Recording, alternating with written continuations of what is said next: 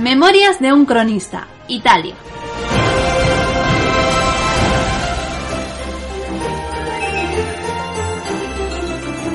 Capítulo 5. Nápoles.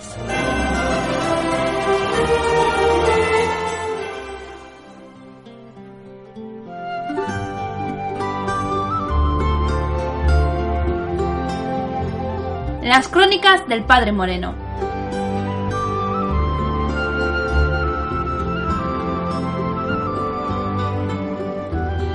Llevábamos obra de varios días navegando a golpe de remo surcando las costas italianas.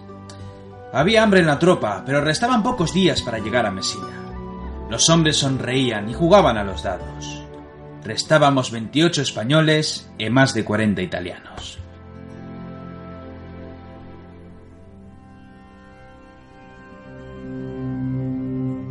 El loco capitán Pellón gobernaba el navío con la ayuda del marinero Riel. Los vientos no eran favorables, pero gracias a los remos manteníamos un buen rumbo en la mar. Sin embargo, las cosas se torcieron como de costumbre. Los barriles donde guardábamos el agua dulce debían de ser de madera nueva. Todo el agua se pudrió y para colmo, una de las noches descubrimos con pavor varias fugas de agua en el navío. Por muchos parches que pusiéramos haciendo uso de las maderas del navío, este seguía inundándose por momentos. Achicando el agua con varias vasijas y zurrones de cuero, todos mirábamos el agua con mucha preocupación. De seguir ese ritmo, la galera se hundiría sin remedio.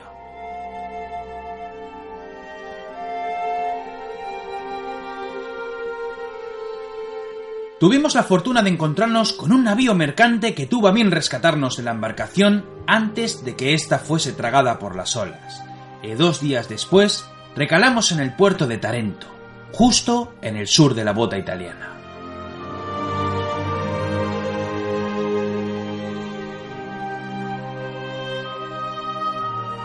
Una vez en tierra, las tropas italianas partieron por su cuenta rumbo a Messina. Cruzarían el estrecho que los separaba de su isla y volverían a sus hogares. Los hombres se volvieron hacia su héroe, el veterano Perales. El vizcaíno preguntó al soldado: Perales, vos combatisteis en las campañas del gran capitán.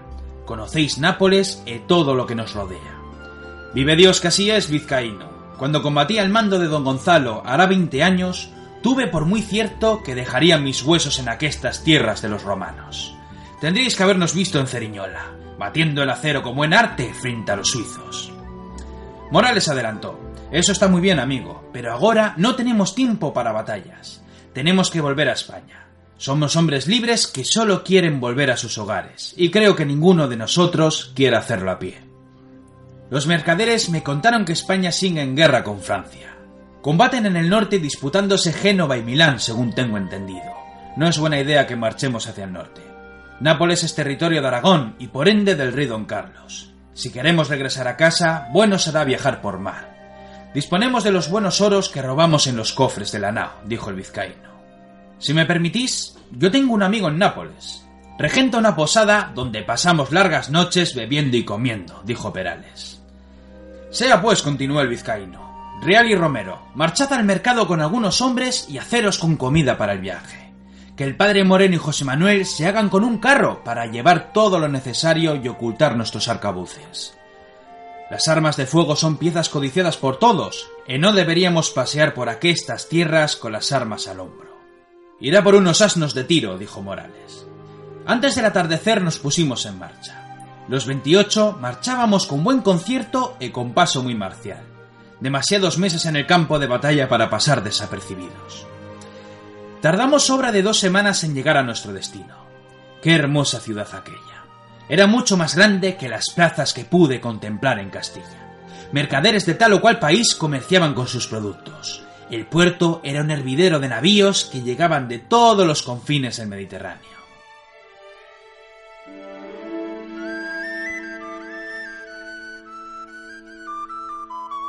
Cuando llegamos a la posada, el dueño tuvo a bien acogernos con buenas palabras y muy alegre a reconocer al soldado Perales. Aquella noche cenamos y bebimos en abundancia, olvidando todas las penas que hubimos de vivir allá en Rodas. La mitad de la compañía, al mando del espadachín Romero, se sentaron en otra posada no muy lejos de la nuestra, pues no había camas suficientes para todos nosotros. Hijo de perra, dijo el posadero, hace veinte años que tuve la certeza que os habían despachado bien ensartado en el río Garellano, dijo mientras bebía un largo sorbo de vino. Vuestra merced sabe de sobra que mi cuerpo está curtido con aceros franceses y suizos, reía Perales. Es increíble que hubieseis salido con vida de Rodas, prosiguió el posadero. Tuvimos muy por cierto que la isla estaba asediada con cientos de naves. Ningún comerciante se aventuraba a surcar aquella zona. Nos venían rumores, pero las guerras entre España y Francia ocupan nuestros pensamientos. ¿Qué sabéis de la guerra? preguntó el vizcaíno. Si habéis estado en el Nuevo Mundo, no es extraño que no sepáis de las nuevas. Carlos fue elegido emperador. En Castilla se alzaron los comuneros dando guerra a los realistas. Una guerra civil que terminó el año pasado. Sin embargo, la guerra con Francia es lo que nos ocupa. Se han batido en el norte de Italia. Disputaron batallas por el control de Génova y Milán. Carlos quería devolver Milán a la Casa Sforza y controla Génova con sus comercios y su banca. Tuvieron batalla cerca de Bicoca. Los franceses lucharon apoyados por los mercenarios suizos, y estos últimos, altivos y muy arrogantes, cargaron sobre los arcabuceros castellanos en formación cerrada y muy esforzados. Los españoles desde sus defensas abrieron fuego de tal arte que destrozaron a los suizos.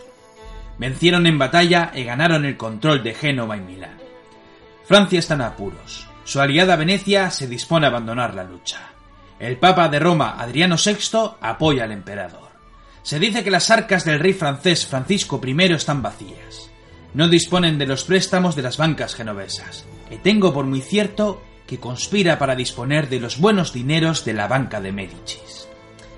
Algunos dicen que trama un matrimonio con uno de sus hijos y tengo por muy cierto que los Fugger siguen disponiendo de los tesoros para que el emperador pueda seguir con sus guerras. ¿Casarle con quién? pregunté intrigado. Con la joven Catalina. ¿Con quién si no? Hija de Lorenzo II de Médicis y de Magdalena de Auvernia. Todavía es muy joven. Es la heredera de la casa por linaje, pero quien gobierna en Florencia y controla la banca es Julio de Médicis, un pariente suyo. Es quizás el personaje más importante junto al Papa en Italia. Dicen que se apoya en las bandas negras. ¿Qué son las bandas negras? preguntó Rial.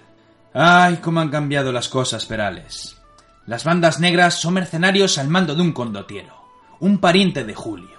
Se llama Giovanni de Medicis. Escuchad, amigos. La era de los condotieros llega a su fin. Las ciudades de toda Italia se agrupan en territorios anexionados como Florencia, Venecia o España. Los mercenarios siguen siendo necesarios en las pequeñas guerras entre ciudades, mas os puedo asegurar que ningún ejército puede medirse con las bandas negras. Giovanni sirve al Papa, y de vez en cuando presta su fuerza a su pariente Julio. Son hombres muy curtidos y muy bien armados. Portan arcabuces y dicen que buena parte de su tropa avanza a caballo. Pero basta de hablar de países y guerras. Disfrutad esta noche, amigos, pues tengo por muy cierto que en dos días podréis regresar a Castilla en uno de los mercantes de Valencia.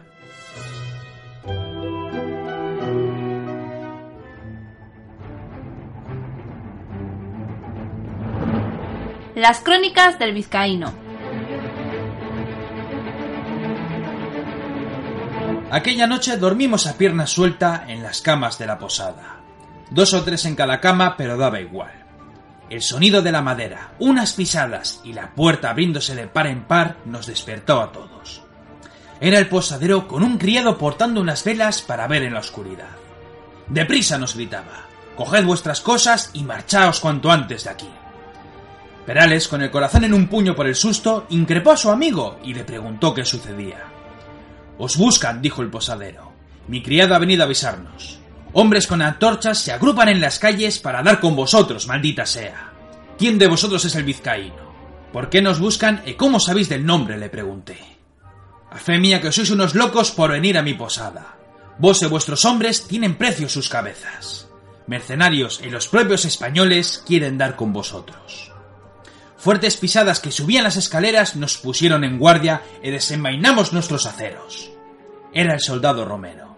Han matado a los hombres que venían conmigo, nos gritó. Llegaron por la noche ensartando a los hombres en sus camas. Algunos fueron capturados y yo mismo pude escapar saltando por la ventana. Gritan vuestro nombre, vizcaíno. Hablan de recompensas.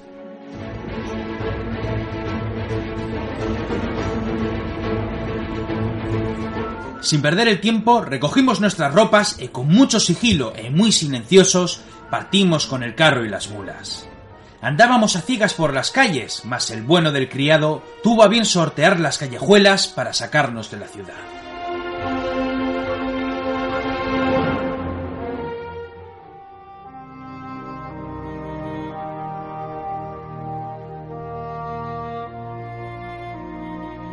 Cuando los primeros rayos de luz iluminaron las colinas, tuvimos por muy cierto que no era certero viajar por los caminos principales. Tomamos sendas harto complicadas, proseguimos nuestra marcha con varios soldados haciendo de ojos y oídos de la tropa. Romero temía por los caídos. Nos contó las terribles muertes de nuestros compañeros. Sobrevivir a Rodas para acabar muertos en sus camas. Tras cruzar un pequeño puente, hicimos una parada en un bosquecillo para descansar las mulas tensos, muertos de frío, en un enero que no terminaba, comiendo bizcochos y muy atentos, nos mantuvimos quedos e bien apercibidos. Los hombres murmuraban. ¿Por qué tenían precio nuestras cabezas? ¿Por qué buscaban al vizcaíno? se preguntaba José Manuel. El caballero de la orden nos prometió el perdón del Papa. Romero dudaba sobre tales asuntos. Quizás nunca se llegó a enviar aquellas cartas solicitando la bula. El padre Jorge Moreno tampoco daba sentido a lo que vimos de pasar aquella noche. Si querían dar con nosotros, ¿cómo fueron capaces de saber dónde estábamos? En lugar de viajar a Creta, desaparecimos para todo el mundo. Nadie salvo los italianos sabían de nosotros, mas dudo que éstos estuvieran al tanto de tales asuntos. Sea como fuere, dijo Morales, no podemos volver a Nápoles y por lo tanto ya no tenemos un navío con el que regresar a España. El posadero dijo que también nos buscaban los españoles, dijo Rial. No hay lugar en el mundo donde podamos huir. Basta que el vizcaíno cambie su nombre, sugirió Romero. Si han dado con nosotros, no es por mi nombre, les dije. Alguien nos conoce y sabe de nosotros. Buscarán a los españoles armados con arcabuces, dijo José Manuel. Debemos pasar inadvertidos. Vayamos a Capua, sugirió Perales. Mientras bebíamos en la noche, mi amigo el posadero me habló de mercenarios tenía por muy cierto que al norte de aquí, en Capua, se están gestando nuevas compañías de mercenarios. Alistémonos, pasaremos desapercibidos entre los soldados y no debemos temer por las guerras.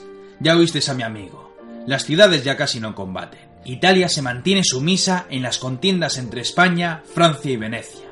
Dejemos que corra el tiempo y que todo se olvide. Los mercenarios son gente sin honor, Perales, dijo Rial. ¿Y qué éramos nosotros en Rodas? respondió. No tenemos muchas opciones, amigos. No me agrada la idea de formar parte de una nueva tropa, pero puede ser que Perales tenga razón. Pasaremos desapercibidos entre los soldados. Dejaremos que Perales sea el líder del grupo para lidiar con tales asuntos.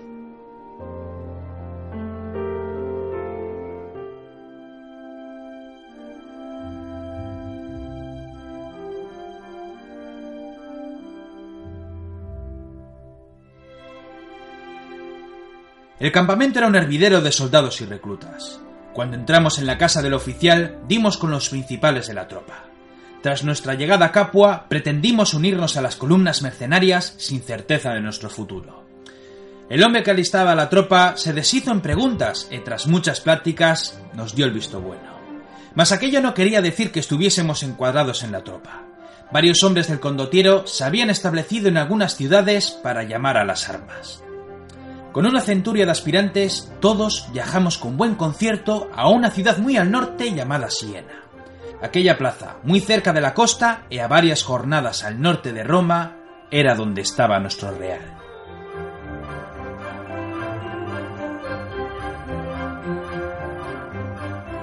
Tras esperar varios días, tuvimos por bien ser recibidos por los principales de la tropa. Era un edificio no muy grande y muy estropeado, casi diría que en ruinas. Una gran hoguera y muchas lámparas iluminaban las paredes. Tras una mesa había tres hombres. Dos de ellos se mantenían de pies mientras que un tercero nos aguardaba sentado. A fe mía que nunca había visto un grupo igual, dijo el hombre sentado en un castellano muy burdo. Según me han informado, en vuestras filas hay...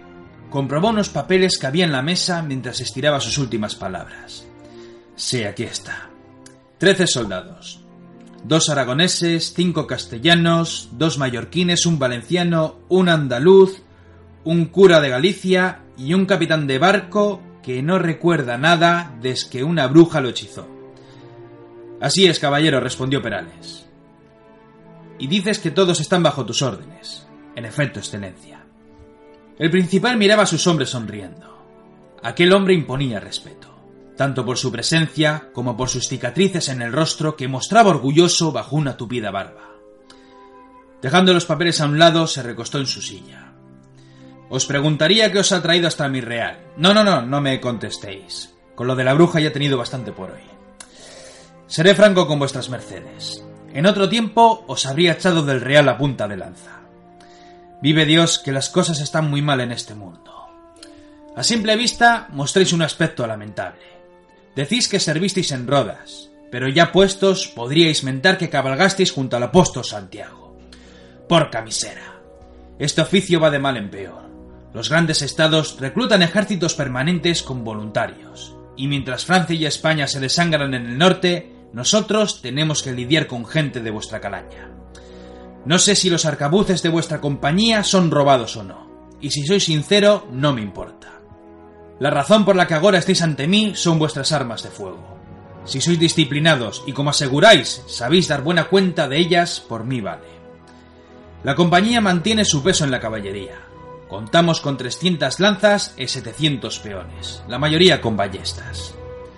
No disponemos de artillería, pero el propio Estado está dispuesto a negociar en tales asuntos. Formaréis parte del ejército. Estas son las condiciones. Nuestro cliente, la República de Siena, tiene a bien contratar nuestros servicios por un periodo de seis meses que sin duda se verá aplazado. El propio Estado cuenta con un ejército muy pequeño como es tradición. Temen una posible guerra con la República Florentina, pero como siempre, las noticias son infundadas. Nuestro cometido será proteger la ciudad, patrullas, inspecciones y todo eso. Solo quieren nuestra presencia para advertir a las ciudades vecinas. Estamos rodeados por territorios florentinos y por la propia Roma. Al norte está Pisa, controlada por los Medicis. Al sur tenemos a Roma y Nápoles bajo el control español. Cobraréis la misma paga que los infantes bisoños. Habrá primas por destacarse en batallas si combatimos, y tenéis el permiso para saquear los inmuebles en caso de sitio. Tras girar el rostro, uno de sus hombres se agachó y tras escuchar unas palabras marchó por la puerta principal. El líder siguió hablando. Me llamo Basilio de Arconte, pero todos me conocerán por condotiero. Formáis parte de las tropas de Arconte. Obedeceréis las órdenes de vuestro principal que os espera la salida para llevaros con vuestra compañía. Antes de marcharos os diré una última cosa. El hombre que acaba de salir por la puerta ha ido a preparar trece sogas una por cada uno de vosotros. Por cada uno de mis hombres alistados tengo una soga preparada. Huid de la batalla sin que yo haya dado la orden y os colgaré. Apuntaré vuestros nombres en mi lista para llevármela a la tumba. Así daré cuentas a San Pedro de los hombres que despaché por cobardía para que no me cierre sus puertas. Tengo 234 nombres en la lista. Espero no tener que escribir los vuestros. Podéis marchar.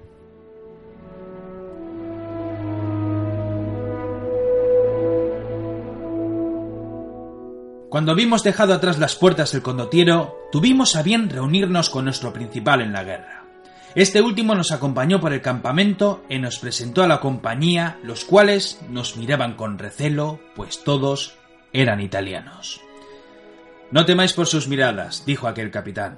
En el fondo son buenos hombres y muy diestros soldados.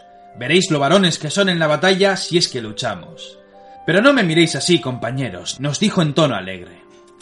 Llevo de mercenario más de ocho años y nunca he luchado en ninguna guerra. Bueno será que descanséis de vuestra marcha. Os esperan largos meses de buena vida aquí en Siena. Tras marcharse, los trece nos mantuvimos quedos ante la atenta mirada de toda la compañía de ballesteros. Nadie decía nada, pero todos respirábamos aliviados con las palabras del capitán. Dentro de la compañía estaríamos seguros de nuestros perseguidores y nunca tendríamos que combatir en un campo de batalla. Ya tendríamos tiempo de arrepentirnos de nuestras predicciones. Parecía que allá donde fuésemos, la guerra nos perseguiría como si fuera una maldición.